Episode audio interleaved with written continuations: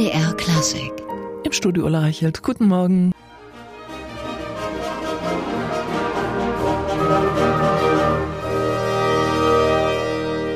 Das war der erste Satz aus dem brandenburgischen Konzert Nummer 1 von Johann Sebastian Bach, gespielt vom Freiburger Barockorchester. Und diese feierliche Musik hat eingestimmt auf ein feierliches Thema. Hofkompositeur Bach. So lautet das Motto des diesjährigen Leipziger Bachfestes, das am Freitag beginnt. Und ich freue mich, dass der Intendant dieses Festivals, Dr. Michael Maul, trotz des Vorbereitungsstresses die Zeit gefunden hat, ins MDR-Studio zu kommen. Herzlich willkommen bei MDR Klassik. Maul. Guten Morgen, Frau Reichelt.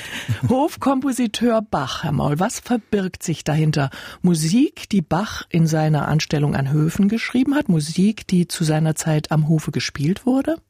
Ja, also die Formel ist eigentlich ganz einfach. Im diesjährigen Bachfest führen wir einerseits die Musik auf, die Bach an den Höfen komponiert hat. Bach war ja, bevor er Thomaskantor wurde in Leipzig, neun Jahre Hoforganist in Weimar, sechs Jahre Hofkapellmeister in Dresden äh, pardon, in Köthen, ist noch früh am Morgen. ähm, also das ist das eine, was wir thematisieren. Und zum anderen aber ähm, auch die Musik, die Bach von Leipzig aus für die Höfe komponiert hat. Er hat ja diesen Kontakt zu den diversen mitteldeutschen Höfen weiter aufrechterhalten. Er hat sich stark bemüht, von Leipzig aus einen Ehrentitel bei der Dresdner Hofkapelle zu bekommen. Das war eben der sogenannte Hofkompositeur-Titel, den er 1736 verliehen bekommen hat. Aber wir alle kennen natürlich auch die Geschichte, dass er 1747 nach Berlin reist, um vor Friedrich dem Großen zu musizieren, im Nachgang ihm dann das musikalische Opfer widmet. Also Bachs Musik komponiert an den Höfen und für die Höfe. Das ist so ein bisschen der, das große Thema des diesjährigen Bachfestes. Und wie schlägt sich das im Programm nieder? Gehen Sie systematisch vor, von Hof zu Hof, oder geht es Ihnen eher um Themen? Ähm, sowohl als auch. Also wenn man sich das Programm anschaut, wird man feststellen, es gibt fünf Säulen.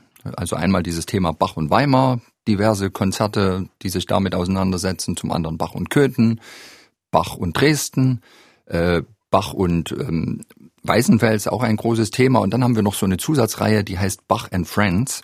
Da geht es also darum, auch mal über den Bach-Tellerrand zu schauen, einfach die Musik von Zeitgenossen kennenzulernen, die Bach sehr geschätzt hat und die ihrerseits aber wieder Hofkomponisten waren. Also zum Beispiel werden wir am ersten Samstagabend in der Thomaskirche eine große Passionsmusik hören, die aber nicht von Bach stammt, sondern von Gottfried Heinrich Stölzel. Das ist äh, der Gothaer Kapellmeister während der Bachzeit. Und wir wissen seit wenigen Jahren, dass diese Passionsmusik, die da aufgeführt wird an, an dem Samstag mit Hermann Max, ähm, das Stück ist, was Bach im Jahr 1734 in der Thomaskirche am Karfreitag musiziert hat, also in dem Jahr, als dann Weihnachten die Uraufführung des Weihnachtsoratoriums war. Er hat da also eine Passionsmusik herausgeholt, die gar nicht seine eigene war, hat Matthäus und Johannes Passion im Schrank gelassen und stattdessen eben dieses Stück gebracht. Und das kann man auch im diesjährigen Bachfest entdecken. Hofkompositeur Bach, so heißt auch eine Sonderausstellung. Was gibt es da zu sehen? Da werden im Grunde genommen genau diese Themen, die ich jetzt angeschnitten habe, also Bachs ähm, Wirken an jenen Höfen und für jene Höfe einfach nochmal mit wunderbaren Exponaten ähm, untermauert. Sie können da einerseits sehen ähm, Dinge wie das Autograph der Brandenburgischen Konzerte oder ein originale, eine originale Stimme jener Messe aus Kyrie und Gloria bestehen, die Bach 1733 dem Dresdner Chorfürsten übersendet hat, mit der Bitte, Hofkompositeur in Dresden ehrenhalber zu werden.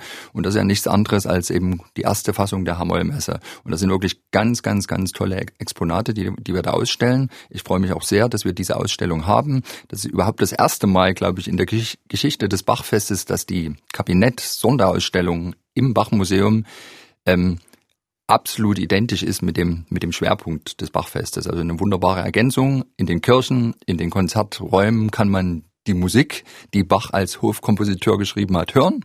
Und dann kann man eben in die Kabinettausstellung gehen und sich die Exponate, die Originale noch anschauen. Ein Konzert, das mir sofort ins Auge gestochen ist, trägt den Titel Hofkantatrice Anna Magdalena Wilkebach.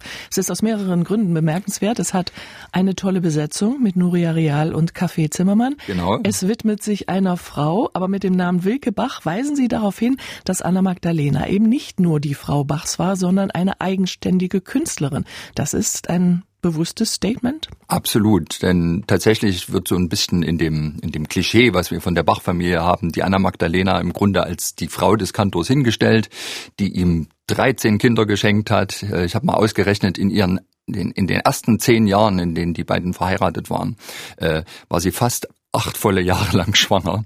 Ähm, aber man vergisst wirklich dabei, dass äh, die beiden sich ja kennengelernt haben in Köthen ähm, sie kam vom Weißenfelser Hof abgeworben nach Köthen und war eben die Hofkantatrice, also die erste Sängerin, die Primadonna des Hofes und muss nicht nur den Hof mit ihrer Stimme verzaubert haben, sondern auch den Kapellmeister Bach. Denn es hat kein halbes Jahr gedauert, da waren die beiden verheiratet. Und ähm, in dem Konzert wollen wir musikalisch die die Biografie von Anna Magdalena nachzeichnen, also beginnen wirklich mit Musik, ähm, die sie in ihrer Jugend, als sie so eine äh, sogenannte Singejungfer am Weißenfelser Hof war, vermutlich aufgeführt hat, bis hin dann zur Opernmusik der Zeit. Aber wir müssen auch davon ausgehen, dass sie in Leipzig eben nicht nur die Kinder äh, großgezogen hat, sondern auch hin und wieder gesungen hat. Sie hatte hier nur leider nicht die Möglichkeiten, das öffentlich zu tun. Also in der Kirche war keine Chance. Also in, Kirchen war noch mit, bis weit ins 19. Jahrhundert nicht denkbar, dass Frauen oben von der Chorempore singen. Vielleicht hatte sie die Chance, im Collegium Musicum Bachs hin und wieder aufzutreten. Aber wir haben mal so zusammengestellt, was wirklich Musik ist, die im Grunde ihren Weg, Lebensweg nachzeichnet.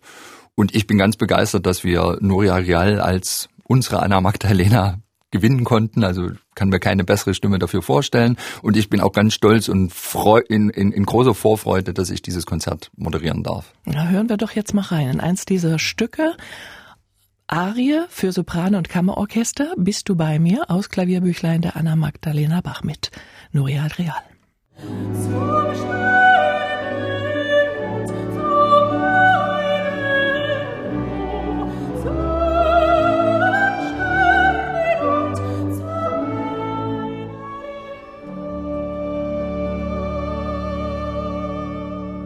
Nuria Rial, Nuri Rial und das Kammerorchester Basel unter der Leitung von Julia Schröder mit der Arie Bist du bei mir aus dem Klavierbüchlein der Anna Magdalena Bach. Sie stammt aus der verlorenen, vergangenen, verloren gegangenen Diomedes Oper Diomedes oder Die triumphierende Unschuld von Gottfried Heinrich Stölzel. Im MDR Klassikgespräch heute Dr. Michael Maul, der Intendant des Bachfestes Leipzig. 2019 ist Ihr zweites Jahr in diesem Amt, Herr Maul.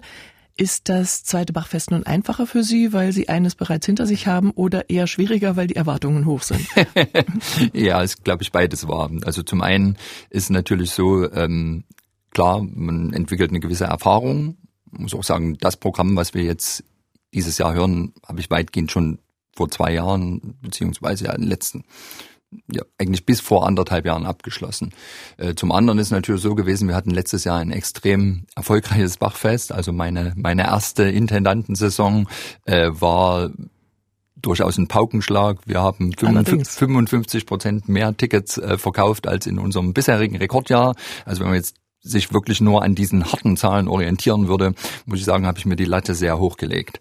Ähm, wir werden das, glaube ich, nicht ganz erreichen in diesem Jahr, schlichtweg deshalb, weil wir gar nicht so viele Tickets anbieten wie im letzten Jahr. Immer noch deutlich mehr, als es in den Jahren bis 2017 Usus war. Also ähm, ich gehe davon aus, dass wir irgendwo in der Mitte zwischen dem wirtschaftlichen Erfolg des letzten Jahres und dem der, der Jahre zuvor ankommen werden. Der Vorverkauf läuft fantastisch. Also im Augenblick ähm, war jetzt gerade die Statistik vom, vom 30. Mai, hatte ich gesehen, hatten wir Tickets wieder in 44 Länder verkauft. Das ist großartig.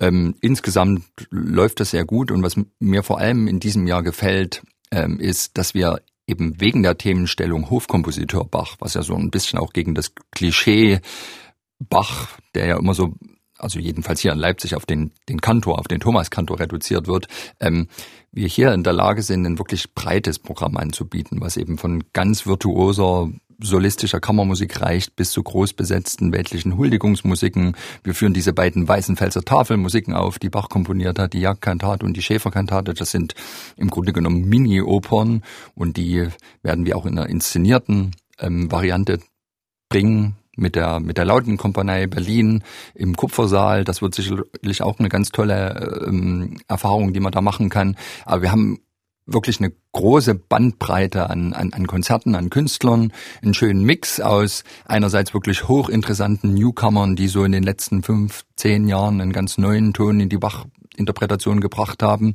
Allen voran unser Artist in Residence, Christian Besäudenhaut, der drei Konzerte geben wird.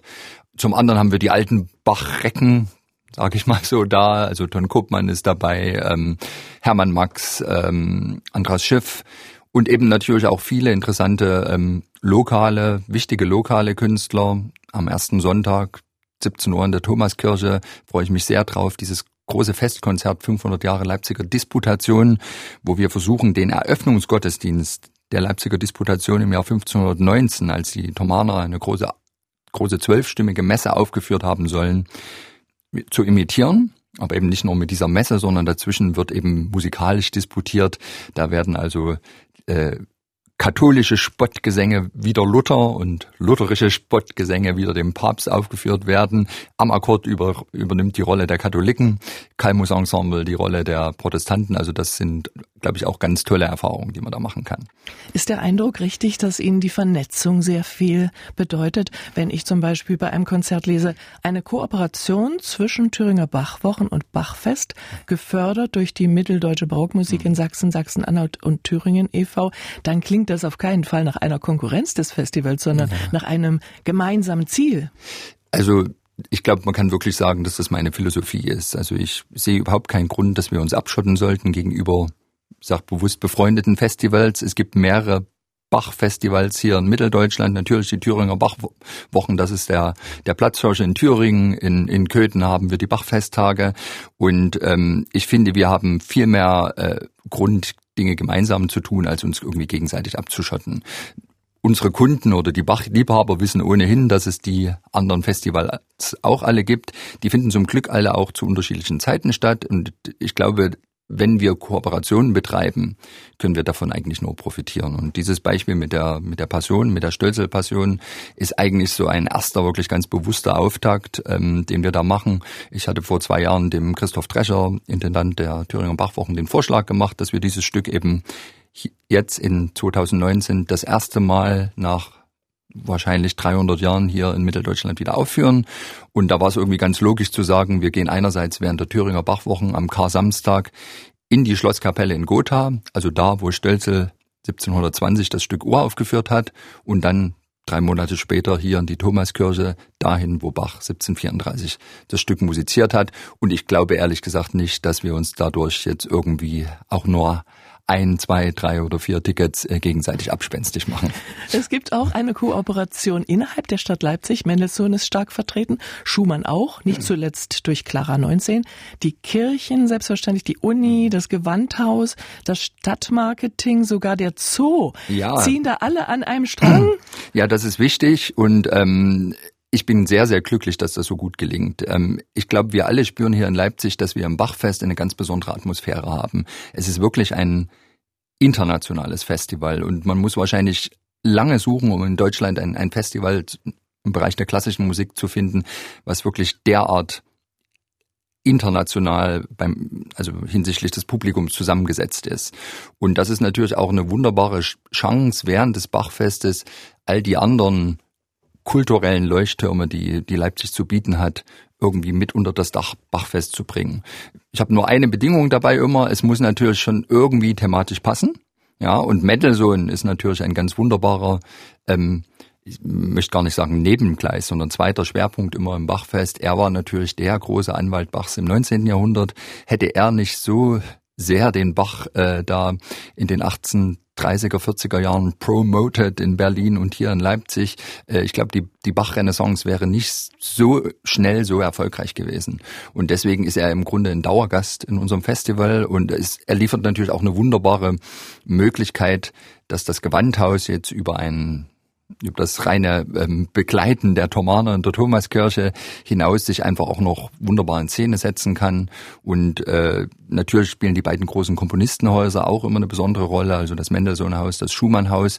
Das sind ja einerseits Orte, die ähm, einen Gegenstand oder einen Komponisten ausstellen, der jeweils eben viel auch für Bach getan hat, aber zum anderen für unsere Touristen, für unsere internationalen Touristen sind das natürlich auch Magneten. Wenn sie einmal in Leipzig sind, wollen sie natürlich auch in diese Häuser gehen und sie haben im Bachfest dann eben auch die Chance, in den Häusern selbst noch Kammerkonzerte zu hören, an Ort und Stelle, also an den originalen Schauplätzen. Und irgendwo ist es ja auch ein Markenkern des, des Leipziger Bachfestes. Wir, wir spielen ja Bach im Grunde in seinen eigenen Festspielhäusern, ja, den beiden Kirchen. Das sind so ein bisschen die, die Plätze, ich sage immer, die Orte, wo die Bach, Bach-Pilgerfahrt zu Ende geht.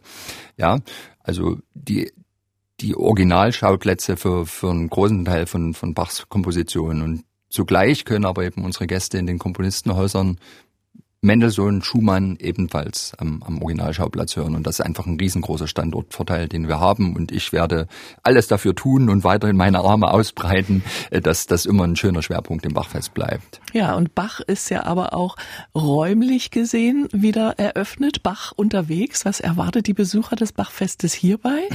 Naja, das ist eben auch so ein Angebot, äh, was sehr dankbar von unseren vielen Touristen im Bachfest angenommen wird. Natürlich wollen sie, wenn sie da von Neuseeland, Australien oder den USA hierher kommen, ähm, Leipzig, die Bachstadt Leipzig erleben, aber eben auch all die vielen mitteldeutschen Orte, die sie aus der Bach-Biografie kennen.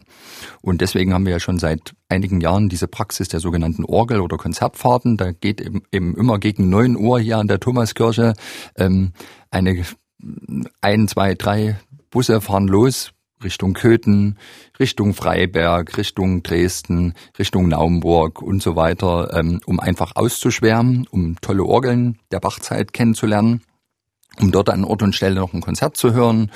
Ähm, die Orgelfahrten werden auch immer sehr fachkundig begleitet. In diesem Jahr ist es zum Beispiel so, dass Klaus Fischer, also Ihr Kollege vom MDR, der ja äh, bekannt auch ist durch sein Orgelmagazin, da mhm. äh, im Grunde der Sachverständige sein wird, der die die Reisenden begleitet und über die Instrumente aufklärt. Und dann ist das alles so organisiert, dass man gegen sieben Uhr abends wieder hier ist. Also noch rechtzeitig genug, um dann 20 Uhr in Thomas oder Nikolaikirche eins der großen Konzerte mitzunehmen. Wir haben hier eine Aufnahme, Herr Maul, von der aus dem Jahr 1746 stammenden Hildebrand-Orgel in der Naumburger Wunderbar. Stadtkirche St. Vincent.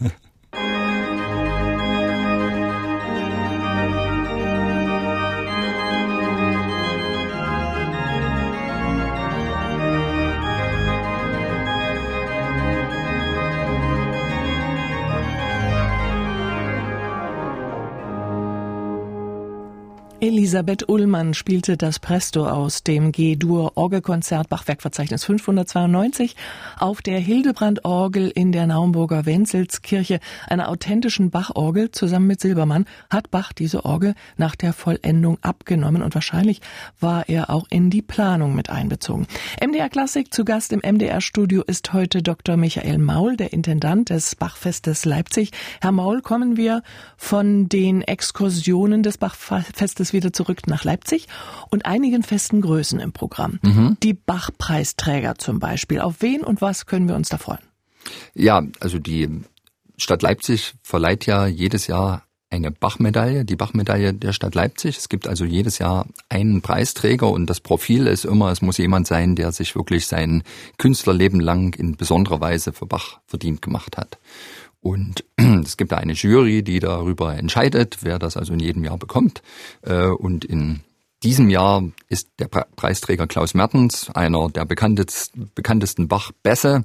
Wer die Bach-Kantateninterpretation von Ton Kopmann liebt, der ist natürlich mit Klaus Mertens ganz vertraut, weil, weil der Klaus eben äh, in der Gesamtkantatenwerkeinspielung Kopmanns praktisch jedwede Bach-Arie singt für Bass. Ähm, und die beiden arbeiten inzwischen schon 30 Jahre zusammen. Und die Stadt Leipzig wird Klaus Mertens diese Medaille hier am Bachfest ähm, überreichen. Also am ersten Sonntag haben wir ein großes Nee, pardon, am ersten Samstag, also am 15. Juni haben wir dann die, die große Überreichung im Paulinum. Und das Schöne ist, wir werden das also dieses Jahr nicht in einem reinen Festakt machen, wo es viele Reden gibt äh, und wenig Musik, sondern wir verbinden das zugleich mit einem Konzert, wo eben Ton Kopmann gemeinsam mit Klaus Mertens Bach und äh, Bach Friends äh, musizieren werden.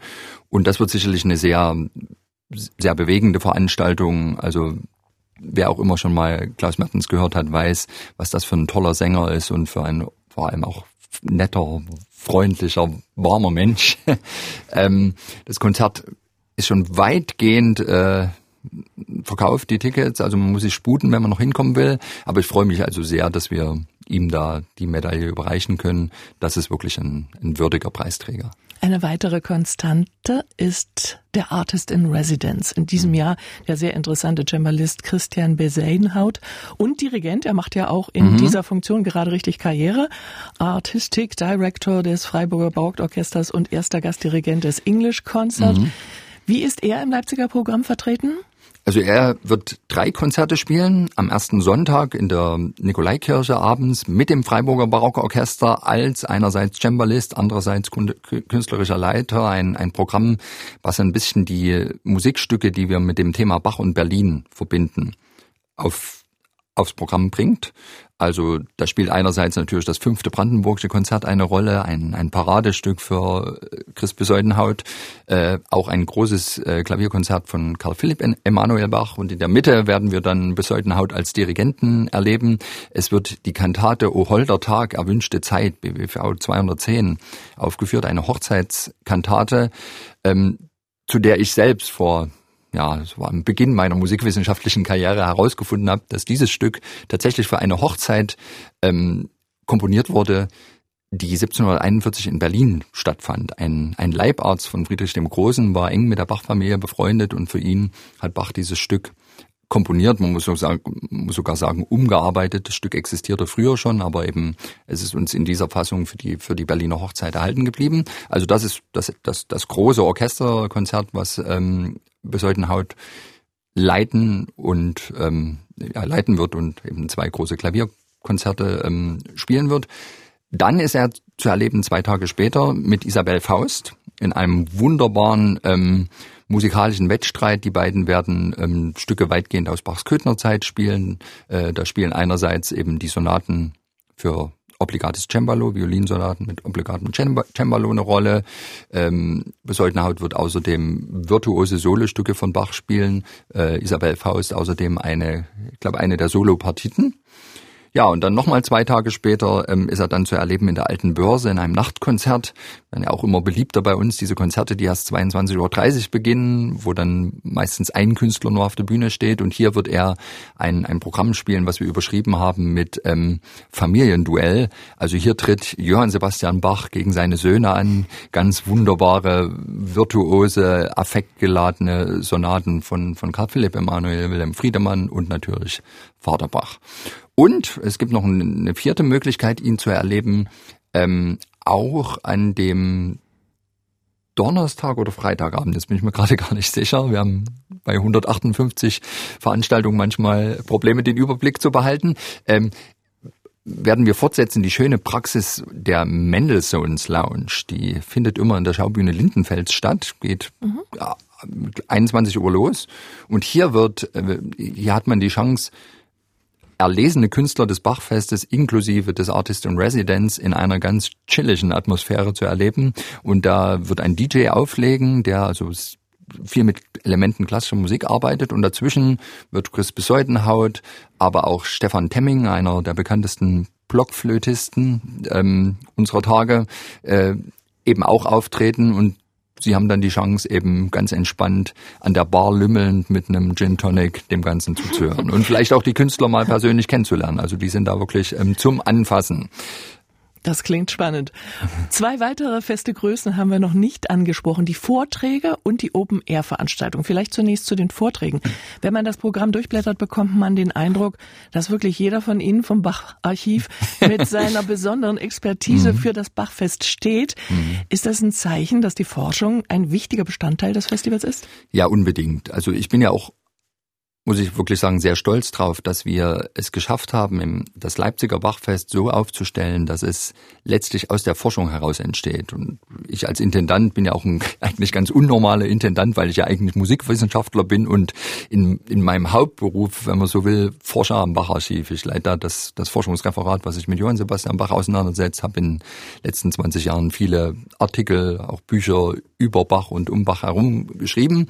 Und äh, wir haben jetzt wirklich in Leipzig die Situation, dass die letztlich führende Bach-Forschungsinstitution zugleich eben das große Bach Bachfest ausrichtet. Also es entsteht aus der Forschung heraus. Und ähm, da finde ich es total wichtig, dass wir diese Forschung einerseits natürlich auch in den Konzerten hörbar machen, vielleicht ohne dass es jetzt zu verkopft wird, aber dass wir auf der anderen Seite eben auch unsere Kernkompetenz, nämlich Bach zu erklären, ja, und äh, vielleicht durch unsere Erkenntnisse, die wir so sammeln, den den den Leuten das das Hören vielleicht noch interessanter zu machen, eben auch ins Bachfest einbringen. Und deswegen ist es jetzt seit Jahren so eine Praxis, dass wir in der eigentlichen Bachfestwoche von Montag bis Freitag im großen Veranstaltungssaal des Zeitgeschichtlichen Forums immer 11.30 Uhr einen 60-minütigen Vortrag haben und die, die Vorträge setzen sich eben immer so zusammen, dass sie einen schönen Kommentar auch zu diesen Säulen des Festivals liefern. Also ich selbst werde an dem Montag einen Vortrag halten, wo es erstmal darum geht, Bach und die Obrigkeiten. Also wie hat er sich eigentlich ähm, gegenüber seinen Fürsten, Herzögen, Regenten verhalten? was spielte da eine Rolle? Dann haben wir ein Thema, äh, einen großen Vortrag Bacher und Berlin, Wolfram Enslin, der bei unserem Bacharchiv einer derjenigen ist, der die Gesamtausgabe der Werke Karl Philipp Emanuel Bachs herausbringt und sogar das Werkverzeichnis für Karl Philipp Emanuel, Hofcembalist von Friedrich dem Großen macht. Der wird da so ein bisschen Einblicke in seine Forschung geben. Wir haben am Freitag, das ist ein Format, das habe ich glaube ich vor zwei Jahren ähm, das erste Mal gemacht, ähm, wenn wir jetzt diesmal wieder haben, die sogenannte Bach-Sprechstunde. Äh, da werden sozusagen die Doktoren des Bach-Archivs ähm, auf dem Podium einfach die Fragen unserer Gäste beantworten. Wir merken das ja in jedem Jahr wieder. Wir haben ja wirklich die großen Bach-Fans der Welt im Bachfest zu Gast. Und die haben natürlich auch ganz viele Fragen, die sie mal loswerden wollen. Ist die Demoll-Toccata tatsächlich von Bach oder nicht? Oder taucht vielleicht mal die Markus-Passion noch auf? Oder so diese typischen Themen, die es da immer gibt. Herr Moll, Und, wie schaffen Sie ja. denn das im Festivalbetrieb, wenn Sie Nein. da selber an so vielen Stellen im Programm zu finden sind und Vorträge und Einführungen ja, ja. halten? Nein, das ist einfach, ähm, finde ich, eine schöne Chance, wirklich ähm, äh, den Bach-Erklärbär zu spielen. Ja? Und wir, ich glaube, wir Bachforscher, wir haben ja alle so ein bisschen diesen, äh, diese Bach-Begeisterung in uns und äh, wir müssen die meistens mit uns allein teilen, aber wenn man dann mal noch die Stadt voll mit seinesgleichen hat, dann ist das auch ein bisschen wie eine Selbsthilfegruppe und da kann man sich einfach wunderbar unterhalten und das wird einfach sehr gut angenommen. Und wir sind ja inzwischen auch so weit, dass wir ähm, sowohl die großen Vorträge als auch die Werkeinführungen, die auch die Forscher des Hauses machen, zweisprachig bringen. Ähm, also wir sind wirklich inzwischen sehr international auf, ausgelegt. Wir hatten im letzten Jahr fast 40 Prozent unserer Gäste, die kamen nicht aus Deutschland. Und selbst bei den deutschen Gästen 80 Prozent nicht aus Sachsen. Also es ist wirklich ein, ein ganz touristisches Festival. Und es macht einfach Spaß, also jetzt mal jenseits des reinen Programmierens von, von Konzerten, mit den Bach-Fans noch persönlich ins Gespräch zu kommen. Und das ist auch etwas, das merken wir in den Feedbacks, ähm, was unsere Gäste sehr schätzen.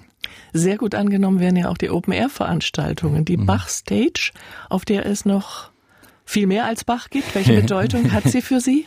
Naja, ich glaube, sie ist ein ganz wichtiges, wichtiges ähm, ähm, Element des Bachfestes, vor allem was nach Leipzig hineinwirken soll.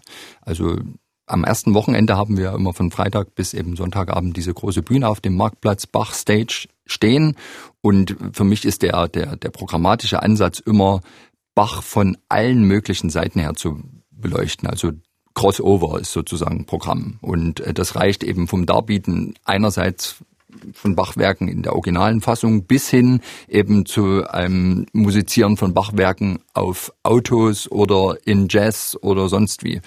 Und äh, wir wollen damit vor allem erreichen, dass wir den, den vielen Leipzigern, die ja letztlich dafür schon allein mit ihren Steuergeldern dafür sorgen, dass wir das Bachfest jedes Jahr ausrichten können, ähm, dass wir denen auch was zurückgeben und ein Angebot machen, äh, auch den Bach mal außerhalb ähm, der geschlossenen Räume kennenzulernen. Es ist ein Grundprinzip, dass dieses Programm ähm, kostenfrei ist und wir versuchen da wirklich ähm, auch Leute, die vielleicht noch gar nichts mit Bach am Hut gehabt haben, irgendwie mal mit einem interessanten konzeptionellen Ansatz ähm, in die Stadt zu locken. Und also was da ein wunderbares Beispiel dafür ist, ähm, wir haben an dem Sonntagabend, also am 16. ab 20.30 Uhr ein Programm, das nennt sich Auto Auto Bach Driving Crazy.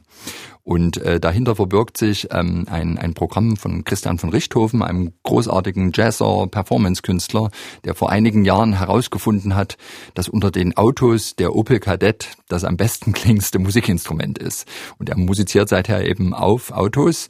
Ähm, und ich hatte das Programm irgendwann mal gesehen im, im, im Fernsehen und mir war aufgefallen, dass er eben da ganz viel mit Elementen klassischer Musik arbeitet, Bachwerke auch auf dem Auto musiziert.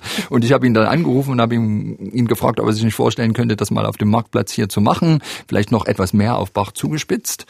Und ich freue mich da total drauf. Also er wird da auf der Bühne stehen, gemeinsam mit Kian Forster, dem Intendanten der Dresdner Jazztage.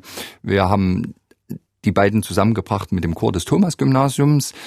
Ich habe mit Christian von Richthofen vor einigen Wochen hier bei der Autoverwertung Richter einen langen Termin gehabt, wo wir versucht haben, die Stradivari unter den Schrottautos dort zu finden. Und es wurde ein roter Fiat, der ganz wunderbar klingt. Und also man muss sich das so vorstellen, er trommelt auf diesen Autos, er und während er trommelt, singt er dazu. Irgendwann holt er aber auch mal die Flex raus, um ein Stück der Motorhaube auszusägen und dann singende Säge darauf zu spielen. Dann würden auch irgendwann mal die Vorschlaghammer äh, geschwungen zu den Klängen des Blumenwalzers von Tschaikowski. Naja, und am Ende ist die ursprünglich ohnehin schon Schrottkarre komplett Schrott. Aber sie glauben gar nicht, also wie viele Klangfarben, Klangregister so ein Auto hat. Also das wird wirklich spektakulär. Ich freue mich da. Sagen Sie drauf. bitte nochmal den Termin. 20.30 Uhr am 16. Juni, Sonntag. Okay. Bei diesem interessanten musikalischen Spagat beim Bachfest Leipzig konnten die Besucher in den vergangenen Jahren zum Beispiel auch Bobby McFerrin auf mhm. dem Markt in Leipzig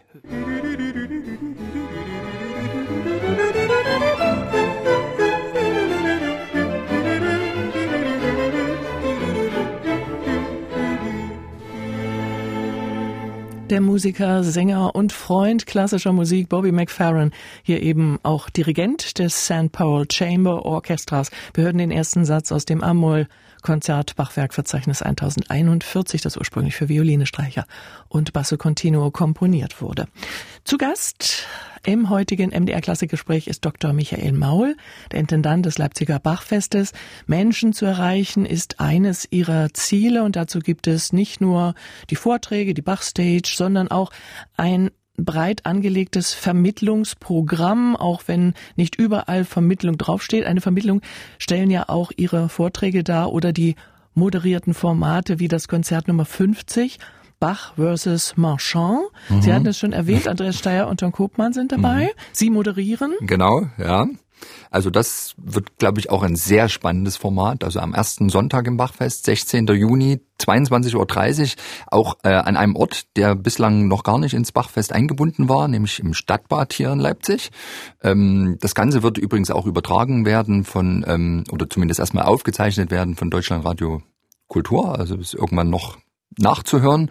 Ähm, ja, hier war einfach das Ziel, den vielleicht berühmtesten Wettstreit der Musikgeschichte mal wirklich auf die Bühne zu bringen. Er ist ja vor allem deshalb berühmt, weil er wahrscheinlich gar nicht stattgefunden hat. Also wir, Sie kennen die Geschichte. Also Bach wird ja nach, nach Dresden ähm, ähm, eingeladen von den Mitgliedern der Dresdner Hofkapelle, die einfach total sauer sind, weil da ein gewisser Louis Marchand aus Paris August dem Starken den Kopf verdreht. Es wird gemunkelt, er will diesen Marchand anstellen in der Hofkapelle und zwar zu einem Gehalt, was die anderen Mitglieder alle nicht haben und die, die Kapellmitglieder sind eben auch der Meinung, der Marchand, der macht zwar viel Gewese um sich, ähm, kocht aber auch bloß mit Wasser. Und deswegen setzen sie einen Hilferuf nach, nach Weimar ab, also zum Hoforganisten Bach und sagen, du musst unbedingt schnell äh, hierher kommen und wir arrangieren einen Wettstreit, um eben dem, dem Kurfürsten die Augen zu öffnen, dass Marchand nur mit Wasser kocht. Und dann soll das ja irgendwie anberaumt worden sein, dieser Wettstreit.